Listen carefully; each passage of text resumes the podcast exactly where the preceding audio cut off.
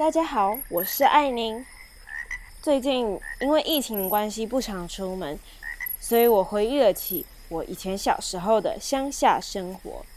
我阿公阿妈家是四层楼的透天房屋，房子前面有一块空地，是我们小孩子常常玩耍的地方。空地前面有一个芭乐园，在芭乐园更远的地方就是九份二山。后面呢有一个小山坡，左后方是小溪。这条小溪呢，就是我们国姓山泉水游泳池的源头。右边呢就是国姓老街，再更远一点是我们的田。在我小时候，大概一到三岁的时候，我大部分时间都是住在阿公阿妈家，国姓这里。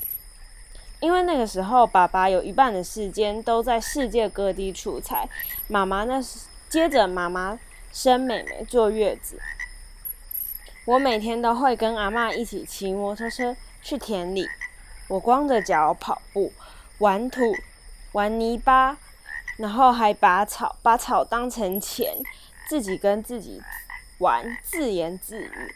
如果有拔到特殊的草或是漂亮的花，我就会兴奋的。跑去给阿妈看。以前呢，我都以为阿妈是我的妈妈，那妈妈只是偶尔会照顾我，还有偶尔会打我的人。爸爸呢是陌生人，非常久才见到一次。我每天跟阿妈骑摩托车去田里的时候，我们都唱着一样的歌，看到一样的人都用一样的方式打招呼，我们每天也都一样的开心。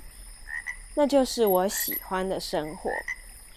再长大一点，我超过三岁了，我们搬回台北住，只有每一个月回去一次，还有暑假时或是过节时才会回去。过节的时候，整个大家族都会到齐，人真的很多，大概有二十个人。妈妈是大姐，有三个妹妹，一个弟弟，我。不包括我妹妹的话，有四个表妹，三个表弟。那我的阿妈就有九个孙，所以我是大孙女，也是大女儿。那大家也等我出生等很久了，所以我一我小时候就是被大家宠爱着。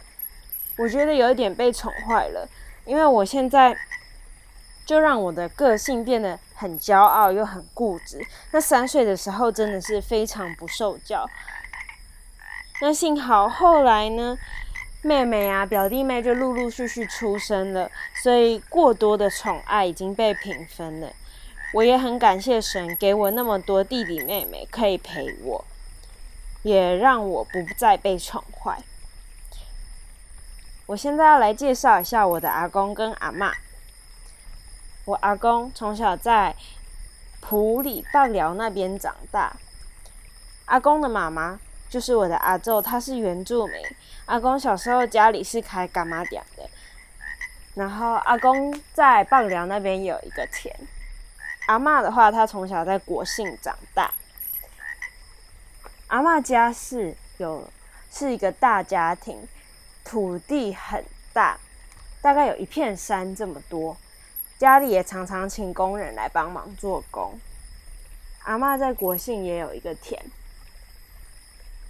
那棒寮的田话，在山在山上，那边的土是红土，那边也有非常多的野生动物。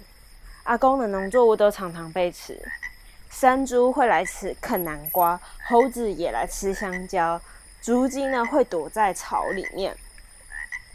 去年阿公就在棒寮盖了一个新的农舍，有两层楼高，然后在农舍旁边，阿公又。自己搭了一个工具间。那现在棒寮种的是百香果，在暑假的时候就可以采收了。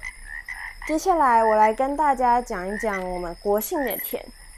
在我三四年级的暑假，妈妈说我已经长大了，已经不能在田里玩土了，我需要帮忙大人做工作。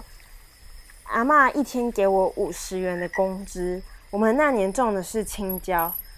我们早上到一直到下午都在工作，我觉得非常热，非常的痛苦。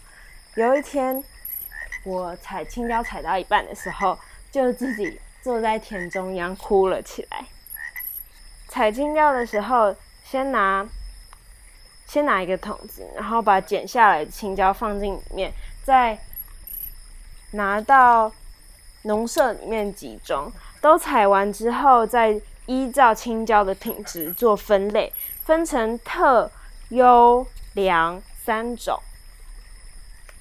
分完之后再装箱，会把最漂亮的青椒都放在箱子的上层，当做这箱的脸。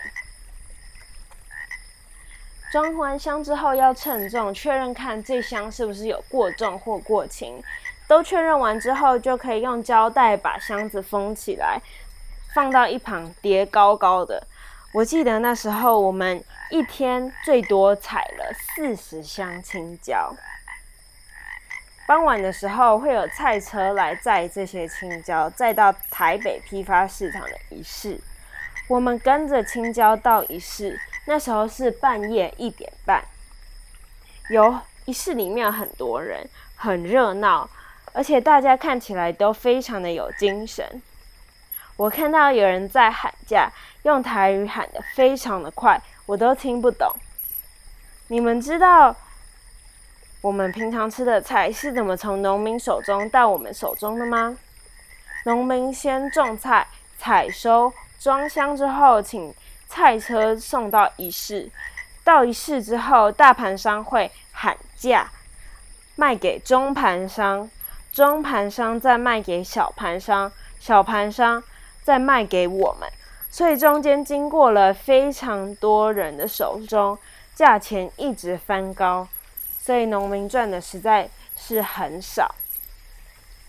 经过了那年的暑假，让我现在更耐苦，我也知道了当农夫的辛苦。这是我的阿公阿妈家，很自由，有田，也是我。生长的地方，这就是我爱的乡下生活。谢谢大家。